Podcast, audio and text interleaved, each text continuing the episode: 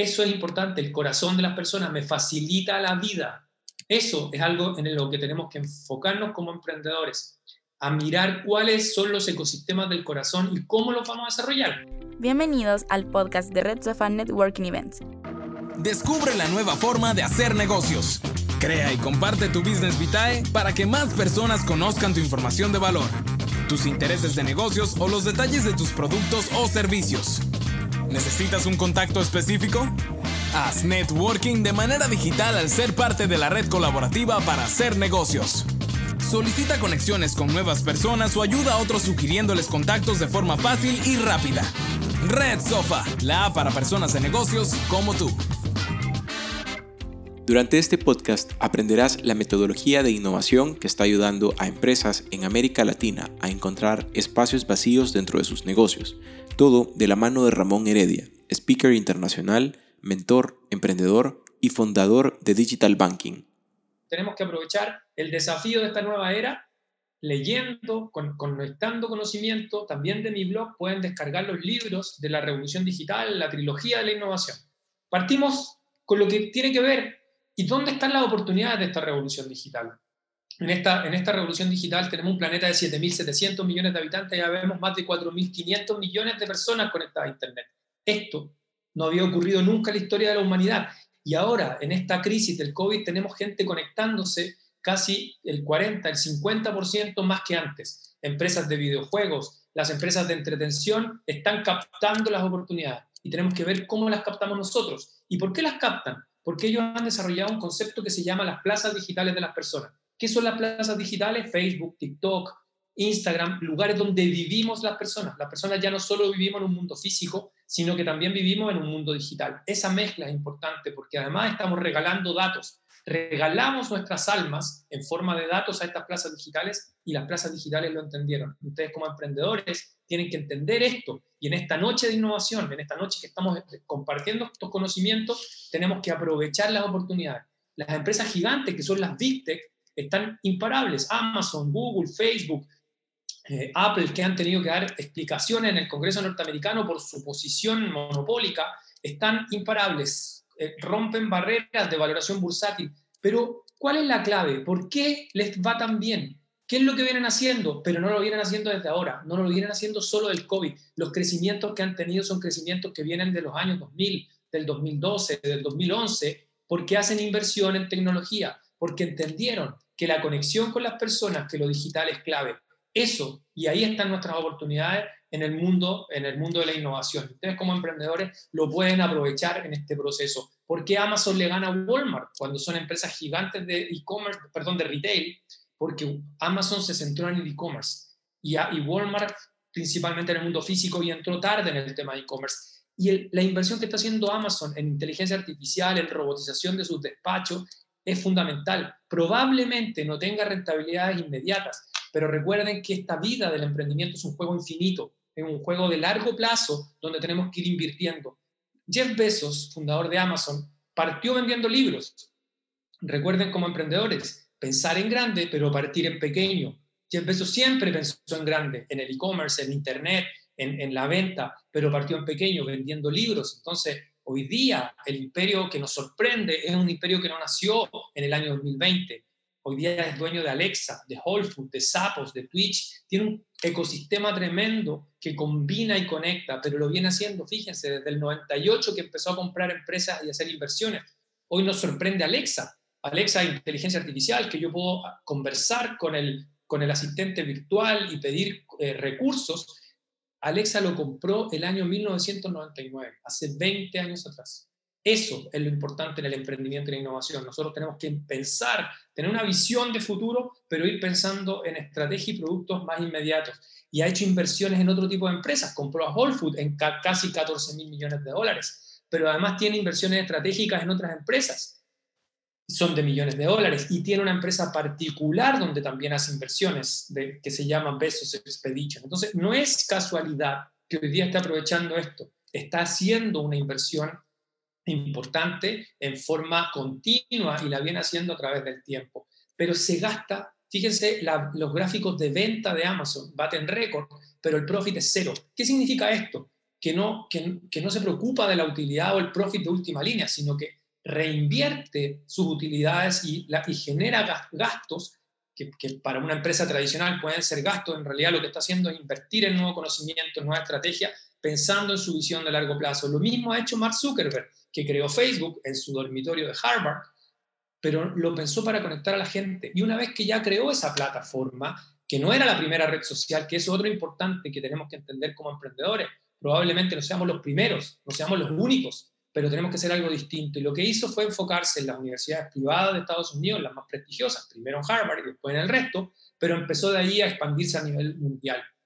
Después compró a Instagram en casi mil millones de dólares, después a WhatsApp, pero sigue en su visión. La visión siempre ha sido la misma, conectar a las personas y permitir que compartan lo que quieran, cuando quieran, en el momento que quieran. Y eso es importante de mantener nuestra visión como emprendedores.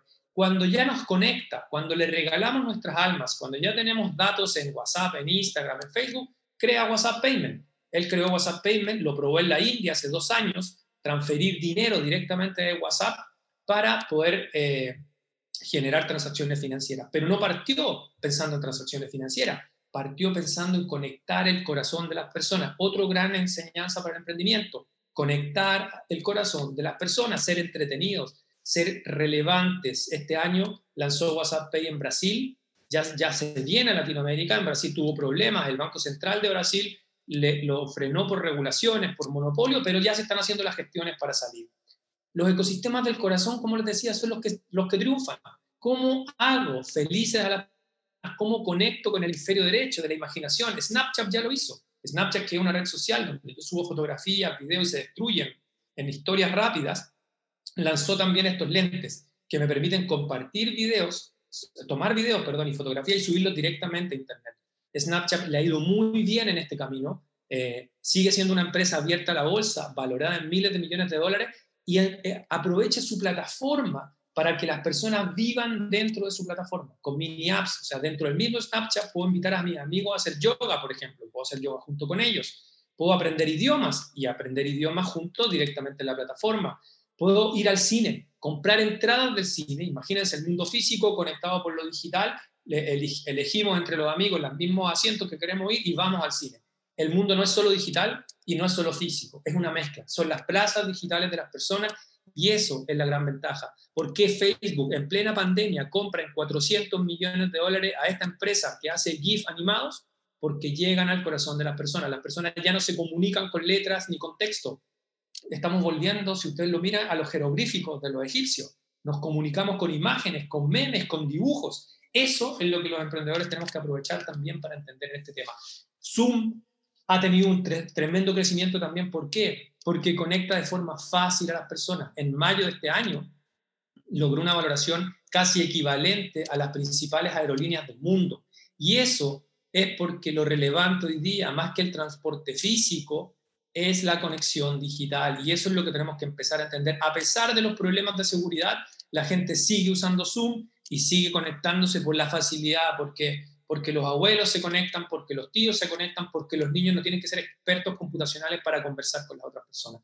Pero también esta crisis ha impactado a los unicornios, empresas con una valoración de más de mil millones de dólares, eh, que son empresas que son, han sido Rockstar, Uber, Airbnb y el resto, han tenido que despedir gente. Uber tuvo que despedir, ha despedido casi el 14% de su plana, Airbnb el 25%, han tenido graves complicaciones. Eh, pero siguen perdiendo dinero. Uber pierde dinero, pero sigue teniendo una valoración casi de 50 mil millones de dólares. ¿Por qué? Porque sigue habiendo oportunidades para, no solamente hoy día para el transporte físico, sino que para la alimentación. Uber Eats compró a Corner Shop, una empresa que va al supermercado por ti, una startup chilena que está funcionando en Canadá, que está funcionando en México, en Chile, y ahora lo expande y lo compró en casi 500 mil millones de dólares. Eso es importante, el corazón de las personas me facilita la vida. Eso es algo en lo que tenemos que enfocarnos como emprendedores, a mirar cuáles son los ecosistemas del corazón y cómo los vamos a desarrollar. Y en la segunda parte de esta charla vamos a ver cuáles son las metodologías. Los chinos están haciendo lo mismo. El año pasado me tocó estar en China y yo ya veía desde antes del año pasado cómo venían con fuerza los chinos trabajando y desarrollando soluciones digitales. Los chinos copian la mayoría de los modelos de negocios norteamericanos y occidentales y los adaptan a la realidad china, se hacen fuertes en China y después salen a expandirse al mundo. Eso es algo que podríamos aprender en nuestros países latinoamericanos. Copio o, o adapto una tecnología externa, lo adapto localmente y luego salgo a conquistar la región, en este caso Latinoamérica. Baidu, Alibaba, Tencent están haciéndolo. Pero ya veníamos escuchando de TikTok el año pasado. Yo venía estudiando lo, lo importante de TikTok hoy día está en la palestra por los algoritmos, por la información, pero fíjense lo importante que TikTok no es solamente para ver videos. El grupo dueño de TikTok tiene empresas como Musicali, tiene empresas de noticias. Los algoritmos de inteligencia artificial son fundamentales, son tan importantes que hay una discusión entre Donald Trump y, y la gente de China o el gobierno chino por los algoritmos de TikTok Imagínense la importancia y la información que pueden tener estos algoritmos que ya son parte estratégica de países. Eso es lo que tenemos que también empezar a entender en nuestro emprendimiento. Analítica, data mining, inteligencia artificial, tenemos que incorporarlo dentro de nuestros procesos porque eso es el futuro. El petróleo del siglo XXI son los datos y no podemos descuidar este proceso. El ecosistema de, de TikTok es un ecosistema mucho más grande, tiene, como les decía, el de ByteDance, tiene TikTok y otras compañías, pero TikTok ha mostrado tener un enganche tremendo Tú lees TikTok o miras los videos de TikTok y TikTok te está mirando cada minuto, en cada segundo, está enviando cinco, seis, eh, seis envíos de información cada minuto y el enganche que tiene con las personas es fundamental. Logra que las personas veamos videos que nos gustan y se conectan a nuestros corazones. Eso es importante de mantenerlo. Otro gigante chino que también ha hecho grandes desarrollos es Tencent. Tencent es, es como una especie de Facebook chino, una empresa de móviles que creó un ecosistema, pero su principal y su joya es WeChat. WeChat es el WhatsApp chino, una plataforma similar a WhatsApp para WhatsAppear, pero hoy día es un ecosistema tremendo que me permite conversar, transmitir fotografías, videos, comprar. Los chinos hoy día hacen la mayoría de sus trámites o por WeChat o por Alipay. Y son ecosistemas. Eso es algo importante que tenemos que entender. Como nosotros, como emprendedores, o creamos un ecosistema o creamos una funcionalidad que es parte de otro ecosistema más grande. Esa es la gran moda. Y las mini apps WeChat creó una plataforma de mini apps parecida a la de Snapchat, que le mostré al principio, pero mucho antes, que permite que los desarrolladores externos, con una tecnología tipo Java, en un lenguaje parecido a Java, puedan, puedan desarrollar e-commerce dentro de WeChat. No me tengo que salir, WeChat tiene más de 1.500 millones de usuarios, entonces ahí mismo yo desarrollo mi, mi ecosistema. O sea, puedo abrir para que terceros desarrollen soluciones, pero usando mi plataforma, mis reglas y mis medios de pago, un poco lo que hace Apple.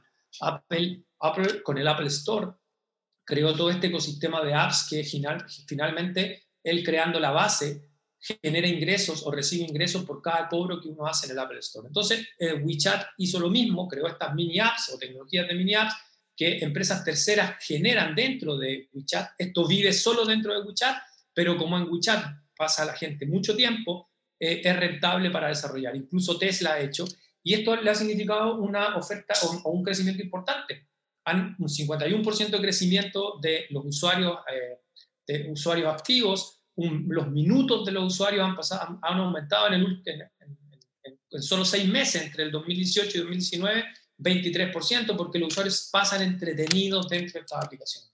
Eso es lo que tenemos que entender. Aquí hay algunas vistas de WeChat, yo les voy a dejar la presentación, pero para que vean que no son aplicaciones tan lindas, pero sí son funcionales nos, nos, solucionan problemas, nos solucionan dolores. Si yo quiero pagar en un bar, por ejemplo, en, China, esto es una foto real de cuando yo estuve allá, mm, me, pidieron pagar con WeChat y yo pude pagar eh, mi, cerveza con WeChat. El 79, casi el 80% de los pequeños comercios en China son usuarios de WeChat, de WeChat Pay. O sea, ya está resolviendo problemas con las personas. En Latinoamérica, voy a pasar muy rápido, lo que está ocurriendo es que la pandemia ha significado y ha impulsado los pagos digitales en Perú, los pagos digitales en Chile. Las fintech, los emprendedores de la industria financiera se han visto beneficiados también. Esto es ADI, una empresa colombiana que en plena pandemia también recibió inversiones norteamericanas, que hace financiamiento inteligente para las personas eh, y, y han permitido que esto cambie. Hoy día las personas están empezando a consumir más experiencias que consumir cosas. Eso también es un dato importante. Esto es lo que les decía de Corner Shop, empresa que la compró Uber en 500, casi 500 millones de dólares, y lo que hace es ir al supermercado por ti. Es parecido a Rappi o a Uber Eats, pero se enfocaron 100% en el supermercado. hoy día ya es un ecosistema tremendo que le compite de tú a tú a los supermercados, poniéndose entre los supermercados y esto. ¿Por qué los supermercados no hicieron esto? ¿Por qué no hicieron una aplicación entretenida para que la gente comprara en remoto? Porque siguen, siguen anclados en el hemisferio izquierdo, en lo tradicional, en los negocios que habitualmente saben hacer. ¿Y qué ocupa? Un concepto que vamos a ver en la segunda parte, los espacios vacíos de la gente. No hizo una cadena de distribución con camiones, con sistemas, sino que los que van a comprar por ti son los choppers, personas que tienen tiempo, tienen espacios vacíos, espacios vacíos de tiempo, no tienen recursos y yo tengo recursos, pero no tengo, no tengo tiempo. Entonces, conectar los espacios vacíos es una gran oportunidad de negocio. Lo otro importante son los nuevos modelos de negocio. Stitch Fix, esta es una empresa norteamericana que va, es un e-commerce, pero fíjense la, la diferencia del e-commerce. Cuando yo me doy de alta, en la primera vez que entro, no me pregunta qué quiero comprar, sino que me pregunta mi perfil. Me dice cuál, cuál es tu medida, cómo es tu cuerpo con dibujitos, cómo usas la ropa, las marcas que te gustan, el logo de la marca, los colores que usarías, sí, nunca, siempre, etcétera, qué colores, los patrones de camisa, la onda que me gustaría usar, varias de las ondas, yo puedo, yo puedo eh, marcar varias de estas formas de vestir y mis redes sociales y el medio de pago. Con esas simples preguntas, en menos de cinco minutos, utilizando Machine Learning, me ordena, clusteriza y me dice, perfecto, te da las respuestas que me diste, tú te pareces al grupo de acá. Y ese grupo tiene comportamientos de compra comunes. Y una vez al mes o dos meses, me, cada dos meses me manda una caja con cinco productos. Si no me gustan, los puedo devolver gratis. Pero si yo no los devuelvo en dos semanas, me cobra los cinco productos con, un porcentaje importante de descuento. ¿Cómo supo que a mí me iban a gustar esos productos? Porque utilizó ciencia de datos e información. Ya no voy a comprar, él adivina lo que voy a querer. Empresas como esa son las que tenemos que empezar a incorporar en la región. El eh, Mercado Libre, perdón, se me cayó, es el ecosistema más grande de e-commerce de Latinoamérica y ya se transformó en la empresa más grande de Latinoamérica en valoración. Es importante entender lo que ha hecho Mercado Libre porque partió como e-commerce y hoy día está empezando a trabajar en fintech, en innovación, creó Mercado Crédito, da crédito a las empresas, tú puedes hacer ahorros directamente en la plataforma, pero en forma digital. ¿Pero de dónde partió? De un activo importante, los datos que tenía de las personas, de los vendedores y de los compradores. Hoy día, basado en eso, su negocio fintech y su valoración es más grande que las empresas petroleras argentinas, que los bancos argentinos, y la participación de su negocio financiero es casi el 42% de sus ingresos totales. O sea, entendió que hay un negocio complementario. ¿Qué nos pasa en Digital Bank? Y aquí ya entrando a, directamente espacios vacíos, es que fundamentalmente la transformación digital es un tema cultural. La mayoría de las personas cree que es tecnológico, pero acá lo que nos falta es resistencia al cambio, la estrategia no es clara, falta poner al cliente en el centro, como lo ha hecho Airbnb. Fíjense Airbnb, imágenes claras, eh, sitios muy lindos con letra grande y poco texto, información, creando un ecosistema de pagos, se compró a TIL hace 3, 4 años, empresa de pagos digitales, pero es social banking, no es una empresa como un banco tradicional, sino que me permite hacer pagos eh, en, esta forma. Esta parecida se parece mucho a la que vimos de ropa, pero es vino. Imagínate, por una cuota mensual yo recibo tres copas de vino, de los mejores vinos o los vinos que yo creo de acuerdo a mi perfil, y si me gusta el vino, yo del que probé, yo puedo comprarlo directamente en Internet. Entonces, empezar a cambiar, ya no comprar todo el producto, sino que parte del producto. Ejemplos latinoamericanos, y aquí entrando ya al detalle, estos dos emprendedores, los entrevisté en mi programa hace tres años atrás, en un programa de innovación del diario financiero, y me decían, vamos a revolucionar el mundo de la finanza, de la inversión. Yo les decía, pero si ustedes no saben, no, no, no, son banqueros por lo mismo, porque esto es un dolor, la gente está recibiendo malos servicios en inversión, y lo que hicieron fue, eran emprendedores, son emprendedores seriales, habían hecho otras empresas muy exitosas, y lo que hicieron fue una aplicación muy simple para ahorrar, se llama Fintual, hoy día tiene casi 17.000 usuarios en Chile, está empezando a abrir en México. Ni siquiera hicieron una app, que es la otra obsesión de los emprendedores. Queremos hacer app, queremos hacer... No, no necesariamente partieron con una app, partieron con una web, pero fíjense que las preguntas que hace son grandes. Está autorizada por la Superintendencia de Bancos en Chile, letra grande, pocas preguntas para hacer el perfil de riesgo. Y cuando ya con las preguntas me hace el perfil de riesgo de mi inversión, si me interesa invertir en fondos verdes, yo puedo hacer una simulación de lo que voy a ganar.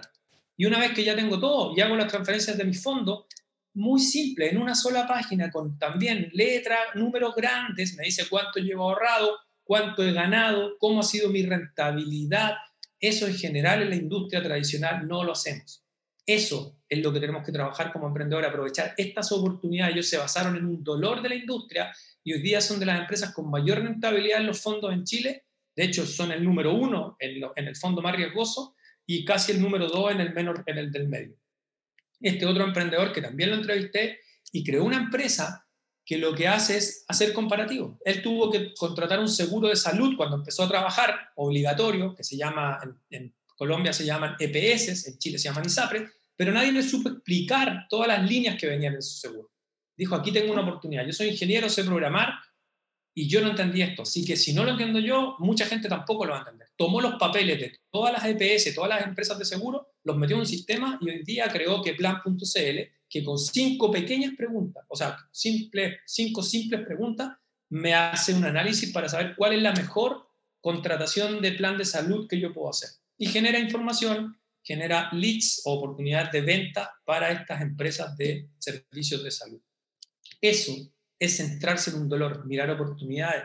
Pero esto le ha permitido generar un activo de información, porque ahora sabe cuántas personas están consultando diariamente esto, son miles de personas, ya está abriendo Colombia, está abriendo Perú, y, ahora las mismas empresas de salud, las, empresas de seguros de salud, le contratan QP Analytics, porque quieren saber por qué seguro está preguntando la gente, cuál es la información que pregunta eh, y cuáles son los más demandados. Ahora, ¿por qué y ya como segunda parte práctica para ustedes como emprendedores en esta noche de la innovación, eh, ¿por qué hemos creado esta metodología de espacios vacíos? Porque queremos entender eh, cómo usar la herramienta. Ustedes son emprendedores, hay gente que no es emprendedora. ¿Qué hay en la mente de un emprendedor? ¿Qué nos hace distinto a los emprendedores de los, la, gente normal? Jeff Bezos no partió con millones de dólares, su empresa, esta era la oficina en los años 90. El, el Musk tampoco partió partió en una capacidad importante que era su capacidad de programación, de analítica, etcétera, para crear PayPal, para crear todas las empresas que ha creado. Eh, Mark Zuckerberg en su dormitorio Harvard no tenía un ejército de programadores, él programó básicamente al inicio la mayoría de los códigos de Facebook, parten basado en algo que tienen en su alma. Este Jack Ma en, en China, cuando creó Alibaba, también él no es programador, es profesor de inglés, pero partió de algo que sabía, se conectó y cómo empiezo a desarrollar. Entonces encontramos un paper que hace la diferencia. ¿Cómo piensa un empleado de una organización o cómo piensa un emprendedor al resolver un problema?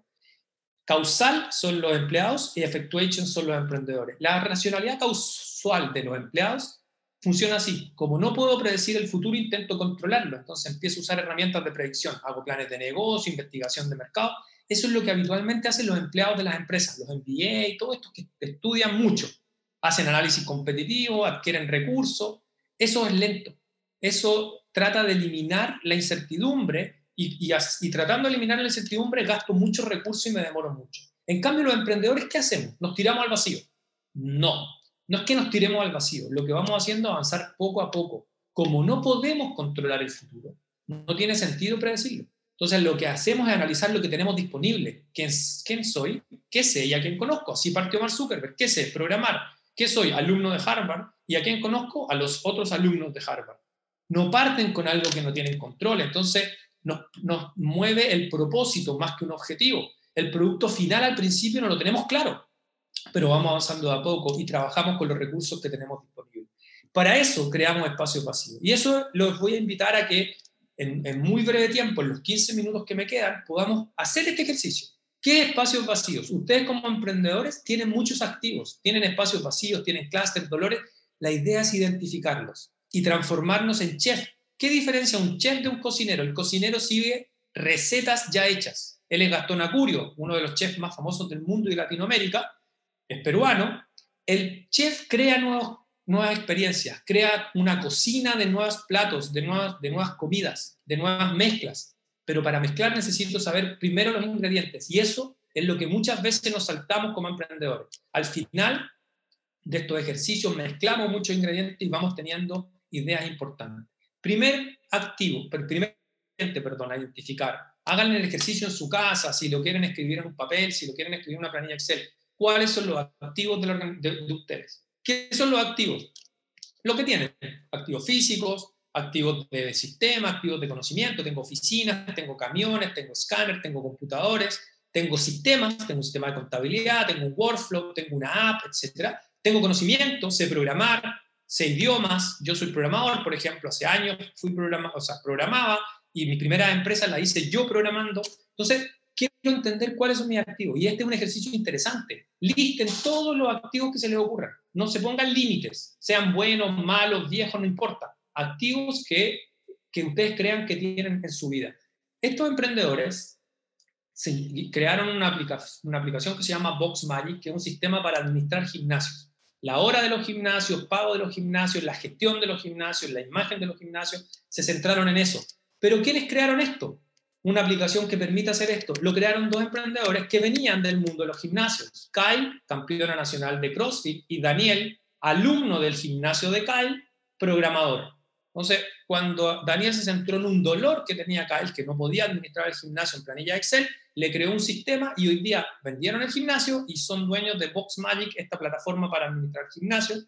Antes de la pandemia llegaron a tener casi 350 gimnasios, después se retrocedió, pero ahora incorporando tecnología digital para hacer clases remotas, permiten que las personas eh, hagan clases remotas y ya están recuperando más de 150 gimnasios. Ellos ya están en Estados Unidos trabajando, permiten, como les decía, hacer clases remotas de gimnasios, permiten cobrar, pero partieron de un activo, de lo que tenían, qué sé, qué soy y a quién conozco. Eso es fundamental en el mundo del emprendimiento. El DM Labs también es una startup que está haciendo rehabilitación usando visión computacional para, para, que los kinesiólogos puedan atender a sus pacientes en forma remota. Otra idea interesante de lo que va a estar en boga a partir de esta nueva era. Las personas probablemente no quieran desplazarse tanto y los, los, los kinesiólogos en este caso puedan hacer manejo de las personas en forma remota.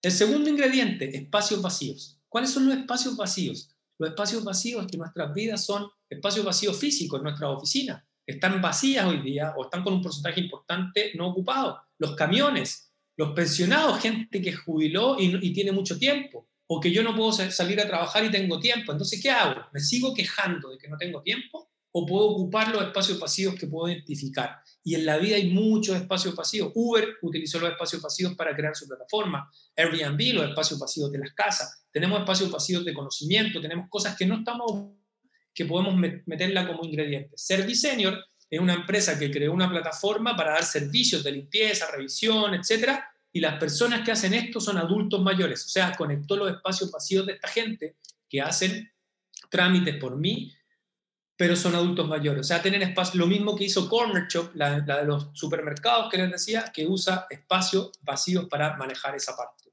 Eh, Warehome también ocupa espacios vacíos. Es una startup parecida, mexicana, parecida a Airbnb, pero lo que hace es, si tú tienes un espacio en tu hogar para almacenar productos, para hacer, eh, apoyar al e-commerce en todos los productos, en, el almacenaje de productos, puedes poner a disposición de estas empresas eso. Entonces, usas espacios vacíos de tu casa no para alojar gente, para alojar productos, para almacenar productos que ocupe el mundo del comercio. Tercer ingrediente, los clústeres. ¿Qué son los clústeres? Son grupos de personas o sujetos, como empresas, con un comportamiento común. No es un segmento, es un clúster. Por ejemplo, los jugadores de videojuegos son un clúster, los deportistas de CrossFit son un clúster, los jugadores de fútbol son otro clúster, la tercera edad es un clúster son oportunidades que yo puedo ir identificando y crear soluciones para ese clúster. Las mineras, los gimnasios, las peluquerías, los taxis. En Chile, por ejemplo, con el Banco de Chile hicimos una solución para el clúster de taxis colectivos, que le compran, compran automóviles con créditos del banco. Entonces, ¿qué hizo el banco?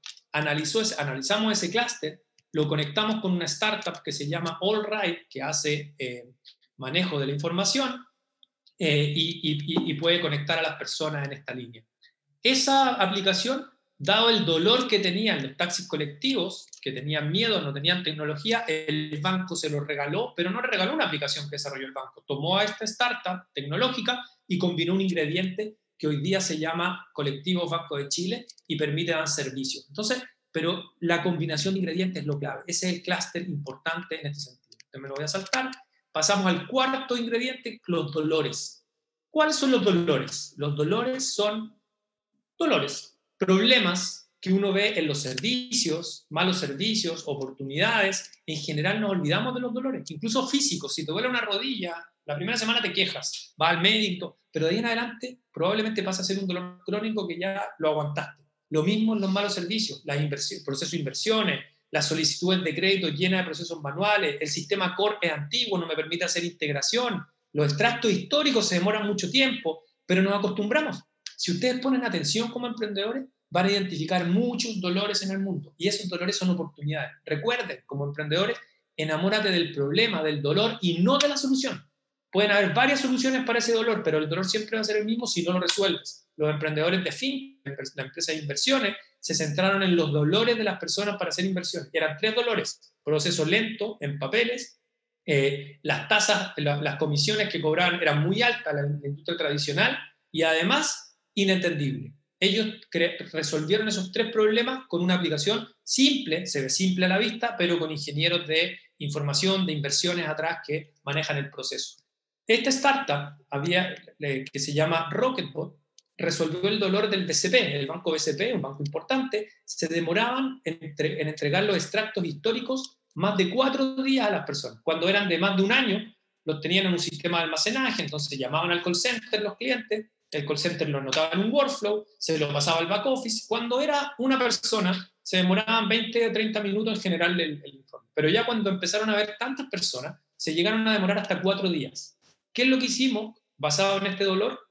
Los emprendedores de Rocketbot, que es una solución de automatización de procesos, hicieron la intervención en el mismo workflow.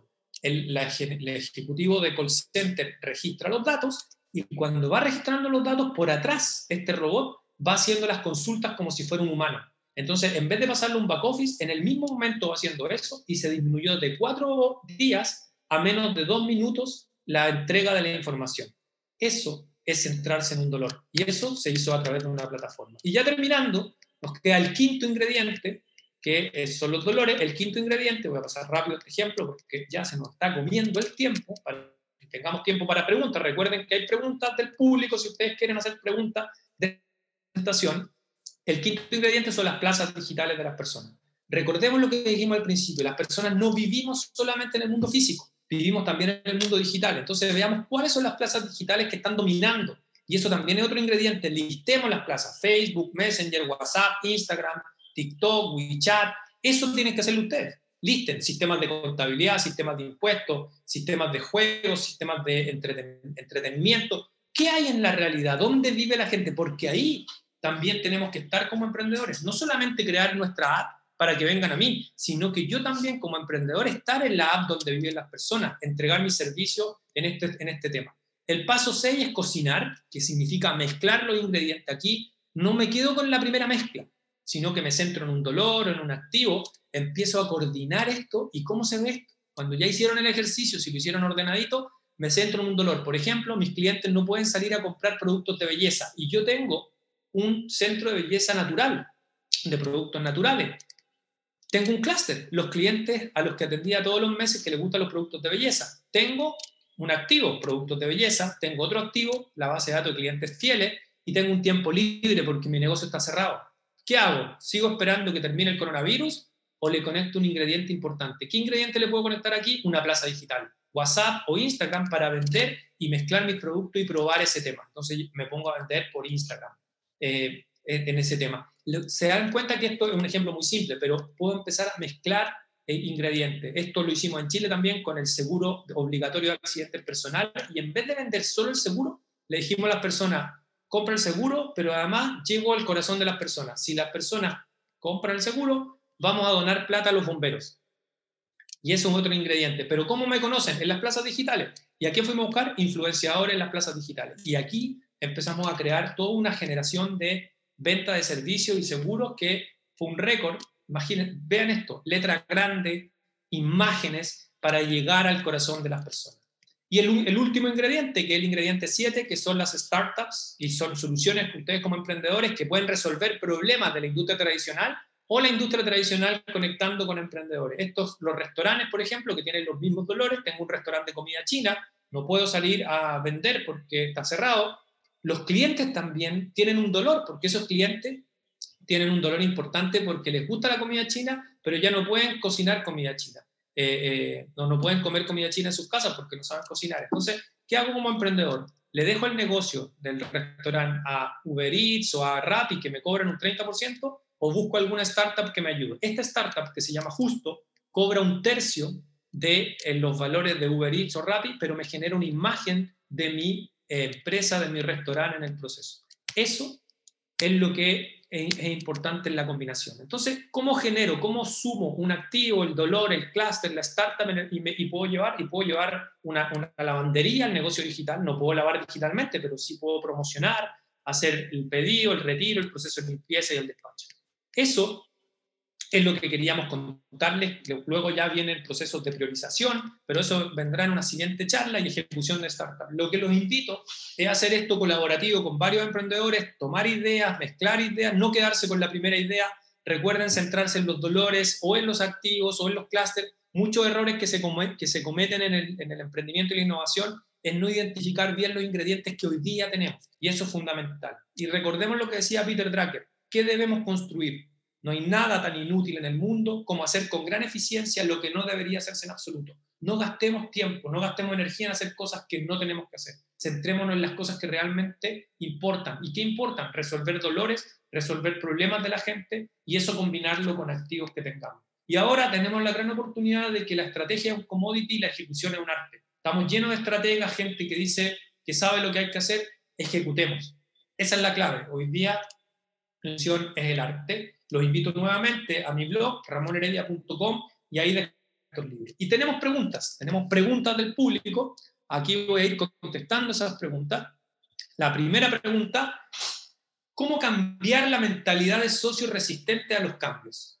Eso es importante. Acá, el cambio de la mentalidad, los socios resistentes a los cambios, tenemos que cambiarlas con relatos, con ejemplos, como ejemplos de lo que estamos viendo en esta charla mostrar muchos casos, el emprendimiento, el camino del emprendimiento, el camino de la innovación, no es un camino lleno de rosas, es un camino con espinas, rosas, con alegría. Pero acá la mentalidad y el, el cambio y la transformación digital es principalmente cultural. Y eso se hace incorporando nuevo conocimiento y repitiendo. Segunda pregunta, ¿la metodología se puede aplicar a cualquier tipo de emprendimiento sin importar el producto? Exactamente. Creamos esta metodología precisamente para aplicarla a cualquier tipo de emprendimiento, tecnológico, no tecnológico. De hecho, en, Colombia, por ejemplo, hay unas señoras, adultos mayores, que están trabajando para poder llevar esta metodología a sus emprendimientos. Hay emprendimientos de educación, profesoras jubiladas que están tratando de armar emprendimientos, gente con productos de belleza, gente que enseña a, las mujeres a maquillarse, por ejemplo, y eso es interesante de aplicarlo, porque una metodología, si ustedes se dieron cuenta, es una metodología simple que, también la pueden ver en más en detalle en el tercer libro, como les decía, que se llama Espacio Pasivo. Esta metodología, la, tercera pregunta es si se hace individual o qué persona nos recomienda involucrar para hacerla. Esta metodología se puede hacer en forma individual, pero el valor más lindo es cuando la hace en grupos. Nosotros lo que proponemos es que se hagan grupos de 3, 4 personas en la empresa, 10 grupos, 40 personas, imagínense son 40 personas, hacemos 10 grupos de 4 personas. Todos los grupos empiezan a trabajar individual identificando ingredientes, pues los mezclan, pero después los presentan al resto de los otros grupos, se presentan las soluciones y eso va permitiendo la co-creación y el compartir ideas. Esto no es una competencia de cuál tiene la mejor idea o la mejor solución, en las empresas esto puede permitir que la gente haga un roadmap de trabajo, identifique activos, dolores, clúster y se va generando un plan colaborativo dentro de la organización. La pregunta cuatro, ¿qué espacios pueden haber en el sector médico? Tremenda pregunta. En el sector médico, eh, por, por este problema de la pandemia, mucha gente ya no, no, quiere, no puede ir físicamente a atenderse. Y hay un tremendo espacio vacío, porque tenemos a médicos que tienen el tiempo, tienen el espacio. Mi médico personal, por ejemplo, que tengo en Chile, no puede atender físicamente y, tiene el tiempo, tiene el conocimiento y hoy día se está reconvirtiendo para poder hacerlo en forma remota. Es un espacio vacío de tiempo. Tenemos espacio vacío en ese sentido. La información que se registra, lo que les mostré de DM Labs, es un espacio vacío, mucha información que no se está no se está utilizando y que está ahí y que podemos empezarla para poder hacer predicciones, para poder hacer una eh, medicina preventiva y no una medicina que finalmente tenga que atacar una enfermedad, sino que prevenir las enfermedades. Hay muchos espacios vacíos que van a quedar en el mundo médico precisamente por este trabajo o por la forma en que la gente va a empezar a comportarse distinto. Quinta pregunta, cómo pueden iniciar y crear un ecosistema como Amazon, WeChat, siendo un emprendimiento. No es fácil porque estas empresas vienen hace 20 años y tienen miles de millones de dólares de inversión, pero mi recomendación es centrarse en un clúster y en un dolor, en grupos. Las cooperativas, por ejemplo, son un buen clúster. ¿Cómo resuelvo un problema de un grupo, de un clúster específico, de los adultos mayores, de los mineros? Y sobre eso empezar a construir y poco a poco ir sumando más eh, miembros del ecosistema. Gracias por escuchar este episodio de Red Sofa Networking Events. Recuerda seguirnos en Facebook e Instagram como redsofa.events. También puedes descargar nuestra app Red Sofa en App Store y en Play Store. Si quieres más información, puedes visitar www.redsofa.global.